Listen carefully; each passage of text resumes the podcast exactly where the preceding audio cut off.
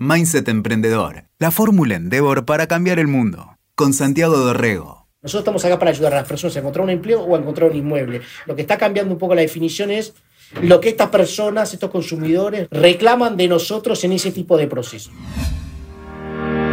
Nicolás Tejerina es uno de los sobrevivientes de la primera burbuja de Internet.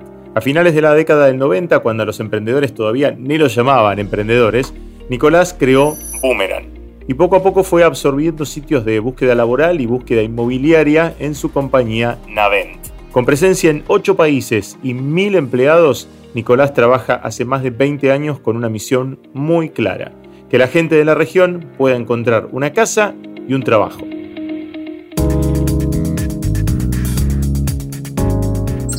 Hola, soy Nicolás Tejerina, soy cofundador y CEO de Navent y un apasionado de ayudar a las personas a encontrar su próximo empleo o su próximo inmueble en la región.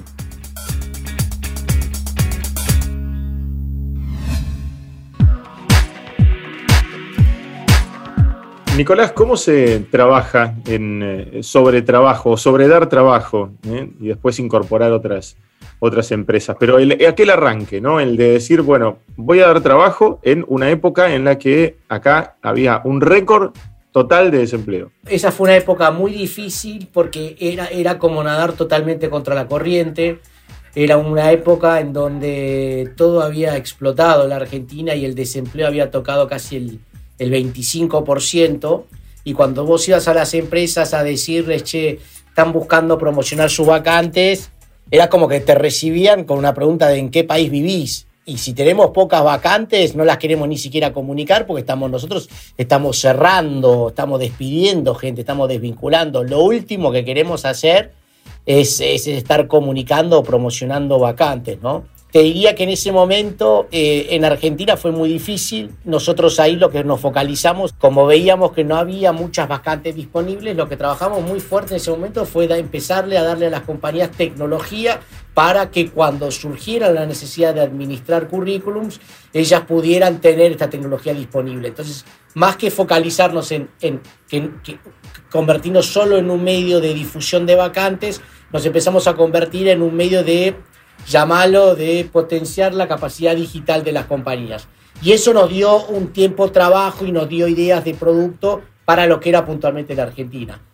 No te olvides que nosotros operamos por suerte en ocho países y, no, no siempre, no todo explota a la misma vez. Entonces hay otros países donde sí la búsqueda de demandas laborales va creciendo y eso muchas veces ayudaba y creo que ha sido parte del éxito de nuestra presencia regional. Pero sí lo recuerdo como una época muy difícil y sí también lo que recuerdo es que post-crisis lo que surgió fue un fenómeno... Es como que muchas veces las crisis aceleran tiempos que naturalmente si no nos hubiesen dado. Entonces eso permitió en su momento que cuando las empresas volvieran a contratar, no pensaran nunca más en medios tradicionales, sino que ese contexto aceleró todo lo que fue, lo que la llamamos la ida hacia lo digital. ¿no? Entonces, después, de, después de ese 2001 puntualmente, eh, empezamos a ver que todas las secciones de clasificados de los diarios empezaban a desaparecer y esto tenía que ver con que los departamentos de recursos humanos tenían que hacer lo mismo, más rápido, más eficiente y a menor costo. Y ahí es donde aparecía la, la, la, la ventaja nuestra ventaja competitiva, ¿no? Igual estamos hablando de hace 20 años, eh, Nicolás, ¿no? Después de eso fue un, camino muy largo donde, bueno, además de eh, el universo de, la búsqueda laboral, ¿no? Con Boomerang, se metieron también en, la búsqueda de inmuebles y además fueron absorbiendo a un montón de marcas, ¿no? Hoy, eh, bueno, ustedes son Navent, por supuesto, pero ¿y ¿cuántas marcas engloban? Nosotros arrancamos, como bien decís, tenemos 20 años. Te diría que los primeros 10 años fueron pura y exclusivamente dedicados a lo que era ayudar a las personas a encontrar un empleo. Y nuestra marca insignia fue Boomerang. En ese momento nosotros nos expandimos regionalmente, entendimos cómo apalancar los recursos de tecnología desde, desde un hub tecnológico que era acá Argentina y, y exportábamos servicios al resto de la región, siguiendo mucho el paradigma de Mercado Libre, Despegar y otras compañías, ¿no? Después, en un momento del 2009, nuestros fondos nos planteamos, ya que entendemos de clasificados de empleos, ¿por qué no nos volcamos hacia otros clasificados tradicionales que aún, no, no, que aún estaban totalmente offline, en papel? Yo recuerdo que para el 2009 volví a la Argentina, volví a la Argentina después de estar viviendo una temporada, cuatro o cinco años en México, y recuerdo que buscando un departamento tenía que estar buscando esas tres líneas de papel que era lindo, linda vista, con eh, tres dormitorios, era, viste, como, como casi un aviso fúnebre que era inentendible, viste que todo el mundo trata de, de, comprimir todas las palabras y bueno, podía ver ninguna foto y después llegabas y te encontrabas con, una, con un departamento horroroso, caro, y vos dijimos, esto no puede ser la experiencia en la transacción financiera más importante de, una persona, ¿no? Y dijimos, y en función de eso nos, nos, lanzamos con la ayuda de nuestros fondos a decir, ya que tenemos conocimiento de un vertical de clasificados, ¿por qué no aprender de otros clasificados? Y nos, y nos enamoramos de la categoría de inmuebles y lanzamos la categoría de inmuebles. En ese lanzamiento también nos dimos cuenta de que había algunas iniciativas con emprendedores muy buenos y nosotros lo que hicimos en ese momento fue ir comprando algunas marcas y consolidando. Te diría que hasta la fecha habremos eh, levantado 150 millones de dólares de capital y usamos gran parte de eso para comprar compañías. Habremos comprado 18 marcas en la región y después lo que esas marcas siguen estando, claramente la marca Navete como la marca corporativa, es una marca que los consumidores no conocen, pero las demás marcas eh, son, son, son marcas locales que le llegan a los consumidores, ¿no? Entonces, 18 eh, han sido las compañías como, que, marcas que hemos comprado y lo que hemos hecho es el proceso es integrarlos todos en una única plataforma de tecnológica, es decir, para vos buscar un inmueble en zona propia en Argentina, la misma experiencia que buscar un inmueble en Inmuebles 24, que es nuestra marca líder en México, o Inmóvil Web en Brasil, ¿no? Es facilitando eso y nos, nos hemos apalancado. Yo soy un gran creyente en la escala y creemos que cuando empezás a obtener beneficio de escala, esto te permite a vos invertir, generar inversiones de producto, de marca, etcétera, que si no, normalmente no podrías hacer. ¿Y no, no tuviste la tentación de, de, hacer, un merge ahí, de, unificar bajo un bajo una misma, una misma plataforma todo, o sea, yo sé que la plataforma tecnológica es lo misma, pero digo, de, que, que quede una sola marca, bien como hacen las compañías grandes, ¿viste? Las compañías, las, mega compañías internacionales, este, eh, qué sé yo, de cosmética, ¿viste? Que un día dicen, bueno, ok, tengo este, esto desodorante que en cinco países se llaman distinto, pero vamos a unificar todo. Este, vos no, vos agarraste otro camino. Sí, es excelente la pregunta, pues es algo siempre de debate interno, ¿por qué no unificamos todo bajo una misma marca de inmuebles y una misma marca de empleos en toda la región y tienes una única app que funciona en todos lados?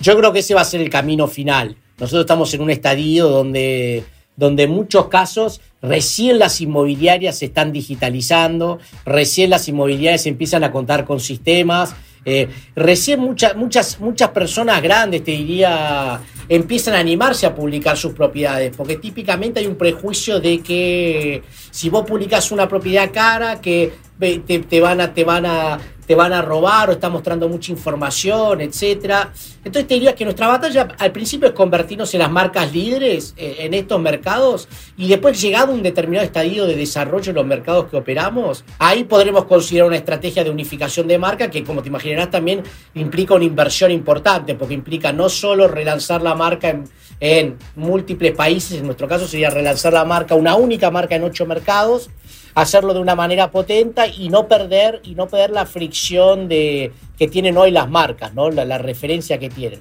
Así que, pero sí es algo que seguramente consideremos en el futuro. Por tu mm, experiencia de vida, nunca tuviste demasiado problema en mudarte, ir de un lado para el otro y tener este, tus bases este, en diferentes lugares, ¿no? Los hijos de diplomáticos, eso lo, lo, averigüé por ahí. Eh, ¿Cómo fue llevar todos tus productos y todo tu laburo de un lado para el otro e ir teniendo como, como esa base móvil. ¿Hoy estás en Argentina? Hoy estoy en Argentina y sí, yo tengo, tengo 47 años y habré vivido 20 y pico afuera entre múltiples países y múltiples culturas, ¿no? Y yo te diría que he desarrollado algún tipo de reflejo para tratar de identificar rápidamente las diferencias de un país al otro. Creo que mucha gente tiende a pensar que se muda a otro lugar y busca bueno, pero esto no es la forma en que se, eh, no, es como querer cambiar la mentalidad e idiosincrasia de un país. Yo en ese sentido es como es imposible que uno cambie por su situación personal una manera de que es una determinada sociedad, una idiosincrasia. Entonces yo en eso he tratado de adaptarme, tratar, tratar de identificar las diferencias, tratar de identificar mucho qué significa. Viste, hay sociedades donde, donde, donde es mucho más común decirle que no o que sí y en otros lugares donde decir que no es mala educación. Inclusive, por ejemplo, creo que en India no existe el concepto de decir no. Entonces vos decís, eh, creo que esas son las cosas que uno tiene que empezar a identificar rápidamente cuando se va mudando. Entonces creo, creo que todo parte siempre de lo mismo. Nosotros en nuestro caso siempre ha sido, bueno, ¿qué problema venimos a resolver acá? ¿no? Y no perder foco en eso. Entonces el problema es que nosotros queremos ayudar a las personas a identificar un mejor hogar. Y para que vos identifiques un mejor hogar, tenés que tener opciones. Para tener opciones tenés que traer el contenido a la plataforma. Y para tener el contenido a la plataforma tenés que hablar con las inmobiliarias y convencerlos. Y en ese proceso uno se tiene que dar cuenta, creo que lo más difícil para cualquiera que arme una compañía regional, entender, eh, entender, viste, qué es un buen ejecutivo tuyo en, un determinado país, dado que somos todos distintos, ¿no? Entonces eh, es complejo, pero creo que la, y, mucho al principio, en donde muchas veces si te equivocás al principio, cuando estás en un estadio de startup, muchas veces te puede dejar afuera de la cancha, ¿viste? Es un mal, mandar un mal country manager que no transmita la cultura de la compañía, que no transmita la cultura de quiénes somos, etcétera, te puede dejar afuera de un país muy rápido. Después cuando ya tenés cierto nivel de escala, vos podés, eh, yo ahora estoy apuntando a que todos nuestros países tengan ejecutivos locales que son los que operan, entienden los mercados, pueden adaptar un poco, pero ya habiendo instalado la cultura nuestra, ya lo que es la cultura nave, lo que es trabajar en la compañía. Es interesante lo que decís porque primero el, paralelismo entre tu capacidad de, adaptación a diferentes países, que es algo que debes haber desarrollado, qué sé yo, de chico, y mm, con la, historia de la compañía también, que tuvo que adaptarse a los diferentes este, negocios, a los diferentes eh, territorios, a las diferentes este, sedes donde estás, pero a la vez vos lo decís, tu cultura empresarial, este, o por lo menos la, cultura de Navent, tiene que ser más o menos estable en, todos los países, más allá de que tengan cada uno sus, diferencias. Eso también es, es difícil, ¿no? O sea, vos tenés nombres distintos, vos tenés este, eh, países distintos, vos tenés culturas distintas, pero vos insistís en que Navent sea, tenga una cultura empresarial que sea unificada. Exacto. De hecho, mira, nosotros, nosotros eh, hemos desvinculado gente por no respetar y no respetar esta forma de... O sea, yo creo que toda compañía tiene que tener una visión o un propósito de lo que quiere hacer, número uno. Cuando, cuando el propósito no puede ser, eh, yo quiero crear esta compañía porque este modelo de negocios es bueno en Estados Unidos o en Europa y entonces yo lo implanto acá. No, vos tenés un propósito, vos tenés un propósito y tenés que, tenés que jugártela por una definición, ¿no? Vos decís, yo le voy a dar servicio a esta gente y yo creo que esta gente aporta un montón, ¿no? Entonces, y, esto lo vamos a recalcar. Ahora, dentro de eso, yo creo que, yo creo que lo importante, yo no creo que haya necesariamente culturas, o sea, yo creo que, yo creo que cada una, cada, cada compañía para que perdure tiene que generar su propia cultura, su propio sentido. Y esa cultura es como, es una, es una definición bastante difícil. Cualquiera tiene una interpretación de lo que es cultura, ¿no? Vos juntás a 10 personas y ¿qué, qué, qué, qué es la definición de cultura para vos? Y vas a tener distintas eh, definiciones. Para mí es un poco, es una combinación de set, set de valores que en los cuales comulgamos un poco todos, ¿no? Y, eso trato de replicarlo en todas las oficinas. Y sobre eso machacamos. Y el que no respete ese tipo de cosas se tiene que marchar porque el daño que genera es irreparable, ¿no? Entonces, parte de nuestra cultura es que eh, nosotros somos responsables por nuestro propio camino, ¿no? Y entonces no pretendas que ingresar a Navent y que el día uno te diga, vos sos este puntito acá, y en 10 años vas a llegar a hacer este puntito acá y este es tu plan de carrera. No, vos, vos, te, vos te lo armás solo tu plan de carrera en la compañía, vos eh, sos dueño de tus resultados, actuás como dueño y todo ese... Eh, no hay, no, somos demasiado jerárquicos, sino queremos traer gente que piense que todo tiene que pasar por una jerarquía y un mando pseudo militar. En fin, son distintos set de valores que van definiendo lo que es el ADN Navent, donde la, la, única manera de darte cuenta y si lograste generar un ADN Navent es si alguien que no lo tiene se siente rechazado, que no entra. Entonces, cuando vos te, cuando te das cuenta que hay alguien que es un pez fuera del agua y es muy claro, ¿entendés? Ahí te das cuenta que formaste una visión cohesionada. Y sobre eso, viste, es parte de lo que yo te diría que hoy en día es parte de mi mayor trabajo, de replicar equipos. No me importa que en México te llames Inmuebles 24 o en Argentina Zona Pro, lo que hay que lograr es que vos pises una oficina y vayas a la otra y vos digas, estoy en el mismo lugar. Estoy con el mismo gente que comula de la misma manera. Y te diría, no creo que haya, no, creo que, Creo que lo importante acá es definirse como sos, porque esto te ayuda a atraer a la gente que, se, que encaja con vos, ¿no? Entonces vos decís, che, si los dos comulgamos de la misma manera, queremos las mismas cosas, es más probable que podamos trabajar mejor bien que de manera distinta, ¿no? Y, eh, a ver, dentro de esta zona tenés muchos vaivenes, tenés muchos problemas, tenés muchas crisis en cada país de los que mencionaste, en cada país de lo, en donde trabajás cada uno de ellos es una especie de este, exposición de, crisis, ¿no? Por supuesto que tenemos aquí las nuestras en, Argentina y nuestros vaivenes y todo, y encima después te pasan cosas como el año pasado, ¿no? Que te, viene esta, esta peste este, y te atraviesa absolutamente todo. ¿Cómo resolvés en, cada territorio este, esas, esas crisis tratando de mantener también una, una cohesión en la compañía en general? Yo soy un gran creyente eh, en el poder positivo de la gente, ¿no? Y creo mucho que si vos identificaste liderazgos correctos, esos liderazgos correctos van a ejecutar las decisiones que son correctas o van a sugerir o van a elevar las decisiones que son correctas. Entonces yo te diría, no hay manera de liderar semejante compañía con semejante cobertura regional si vos no podés delegar en gente al cual vos le implantaste un poco la cultura o lo que defendemos, ¿no? Entonces te diría que eh, parte, la primera premisa parte de ahí. Son, son inclusive los propios country managers los que traen problemas con respecto a cómo trabajamos, nuestra metodología de trabajo. Interactuar con un corporativo que está muchas veces basado en la Argentina no es fácil para el resto de la región y, eso conlleva problemas. Entonces, el diálogo, el diálogo me parece que ahí es, fundamental delegar mucho y escuchar bastante, ¿no? Entonces, yo te diría, yo dedico mucho tiempo a preguntarle a la gente cómo estamos, cómo vienen nuestros equipos, qué necesitamos. Tengo un equipo de people que se, que, que, que, que se desvive por entender cuánto ganan nuestras personas, cuánto deberían ganar, qué, personas son para capacitar y desarrollar, quiénes necesitan más ayudas, qué tenemos que comunicar, ¿no? De qué manera, de qué es lo que vale comunicar. Muchas compañías sobrecomunican cosas que no necesariamente es lo importante, ¿no? Entonces, por ejemplo, no sé, que son discusiones... Eh, no a todo el mundo le interesa en una compañía de mil personas, che, cuando, cuando eh, acontecimientos personales de algunas personas. Entonces, sí lo que importa comunicar es, che, ¿qué pensás, Nicolás, que va a pasar con esta pandemia? ¿Cómo, ¿Cómo va a seguir el futuro de nuestro trabajo cuando volvamos? ¿La compañía va a poder seguir operando en este contexto? Eran preguntas que en su momento nos hacían mucho hace un año.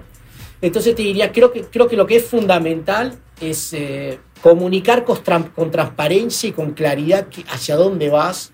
Y las personas le puede gustar o no gustar lo que vos comunicás. Y yo creo que hay que hacerse cargo de eso.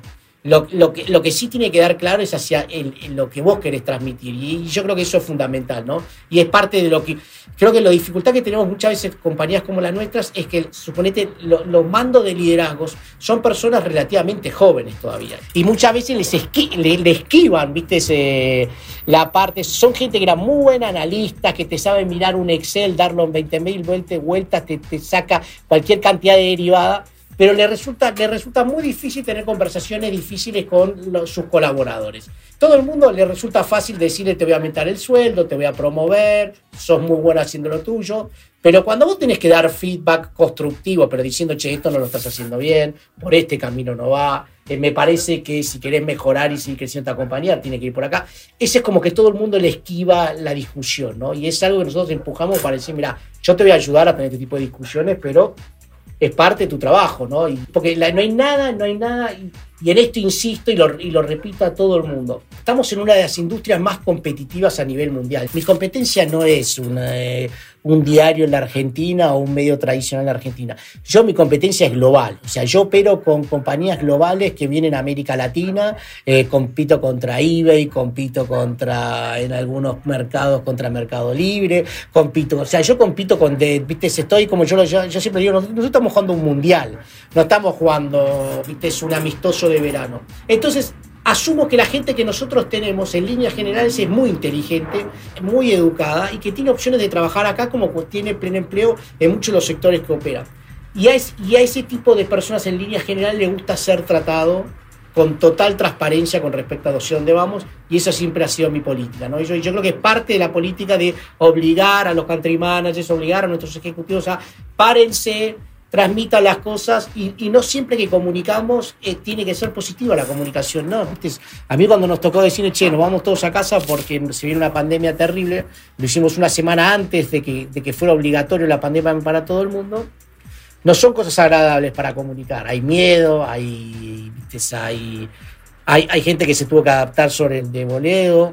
Y con respecto a, eh, al, futuro, eh, ¿tenés la posibilidad de, de analizar y de, y, de predecir un poco qué es lo que, es lo que se viene en mercados tan cambiantes y tan, tan problemáticos como, como los nuestros, este, incluso va, qué sé yo, capaz que hasta, hasta mirando un poco los resultados que tenés este, o, los movimientos que tenés de, venta y, este, compra de propiedades o de eh, avisos de laborales y todo, podés ver un poco ahí la matrix de lo que va pasando año a año en, todos nuestros mercados y los vaivenes que se van dando, ¿no? Este, económicos, sociales también en la región. Sí, mira, yo siempre bromeo y digo, me gusta subirme un avión y viajar al futuro y ver cómo mercados más maduros, más maduros digitalmente, eh, están evolucionando. Me parece, te diría que en líneas generales la pandemia es, es tendemos a, a sobreestimar el impacto de corto y subestimar el impacto de largo plazo, ¿no? te diría que lo primero que veo es que la pandemia lo que ha hecho en materia de digitalización ha acelerado 10 años la tendencia que veníamos teniendo anteriormente. ¿no? Entonces, para ambos negocios lo que yo veo es que los consumidores quieren una experiencia de one click, o sea, quieren encontrar en un mismo lugar casi todas las soluciones. No quieren pasar por 20 lugares distintos y eso tiene un impacto muy importante eh, para mis plataformas, lo que es la demanda de los consumidores. Entonces yo te diría que en inmuebles lo que estamos viendo es que no solo quieren buscar propiedades, pero quieren que vos la ayudes desde nuestras marcas, porque confían en nuestras marcas, quieren que los ayudes a encontrar una garantía para tu alquiler, el eh, poder firmar un contrato digital del alquiler de tu vivienda. En algunos mercados donde hay hipotecas quieren que puedas buscar comparadores de hipotecas, encontrar la mejor hipoteca, generar contratos digitales. Todo eso se va a venir y estamos trabajando en, lo que es el negocio de inmuebles. ¿no? Entonces, el negocio de inmuebles diría que no solo somos una plataforma para ya listar propiedades, sino que nos estamos convirtiendo en una especie llamada de marketplace, en donde desarrollamos servicios financieros para ayudar a las personas a encontrar garantías, hipotecas, inclusive vamos, en algunos mercados vamos a ofrecer préstamos personales. Préstamos personales porque pues mucha gente cuando alguien se muda, tenés que poner como tres meses de anticipo entre alquiler y qué sé yo, y eso termina siendo el principal cuello de botella para que alguien se mude. Me parece que en la medida nosotros operamos en un mercado gigante, en donde todavía está muy digitalizado. Eso nos van a demandar los, y, esos son los servicios que estamos trabajando. A nivel de empleos, nosotros lo que estamos haciendo hoy en día es directamente ayudar a las compañías a no solo recibir currículum, sino que yo ya inclusive con una red de consultores que trabajan con nosotros, yo ya te pongo tres, tres, tres, tres procesos directos tres candidatos directos y terminás eligiendo. O sea que ya en, lo que es el rubro de empleos hemos avanzado en lo que era el servicio de consultoría, de consultoría de recursos humanos tradicional. lo que tenemos ahí es que nosotros estamos apalancados 100% en tecnología. Los currículums vienen de nuestra plataforma, está todo nuestro sistema de seguimiento de candidatos en digital y a su vez generamos algo, eh, estamos utilizando inteligencia artificial para entender la empresa lo que contrata, para nosotros poderles proporcionar más rápido los currículums a los reclutadores y que su trabajo sea 10 veces más eficiente. Entonces te diría, estamos evolucionando en, te diría que nosotros los primeros 10, 15 años estuvimos viviendo lo que yo llamo la ola de clasificados 1.0 y ahora nos estamos yendo hacia un mundo en donde se viene 2.0 o directamente 3.0 acelerado, porque nosotros estamos trabajando con todo ese tipo de soluciones que faciliten la vida al consumidor. Siempre la visión es la misma y por eso creo que ayuda a cambiar. Nosotros estamos acá para ayudar a las personas a encontrar un empleo o a encontrar un inmueble. Lo que está cambiando la definición, lo que está cambiando un poco la definición es lo que estas personas, estos consumidores, reclaman de nosotros en ese tipo de procesos. Ya no es solo eh, mostrarme qué está buscando y yo me contacto con ellos, sino dame soluciones para que yo entre acá o yo pueda alquilar esta propiedad, etcétera, ¿no? Acelerando soluciones ¿eh? Eh, de la mano de, Nicolás Tejerina y de, y de todas sus múltiples marcas ¿eh? que, están ayudando a la gente en tantos países en, nuestra región. Nicolás, un placer charlar con vos realmente. Un gusto y bueno, nada, cualquier cosa que un placer como siempre poder estar acá. Si hay algo que te llena de optimismo a mí personalmente, son los, todos los emprendedores, pues ves gente que con buena intención quiere cambiar una problemática y creo que eso es lo que siempre hay que empujar en cualquier mercado, ¿viste? La no satisfacción con la realidad, porque es la única manera de mejorarlo. El día de mañana que estemos, eh, que, que, estemos convencidos de que esto es lo mejor que hay, nada puede ser mejorado, yo creo que como especie ahí se acabó nuestra razón de ser, ¿no? Gracias, Nicolás. Chao, chao. Escuchaste Mindset Emprendedor. WeToker. Sumamos las partes.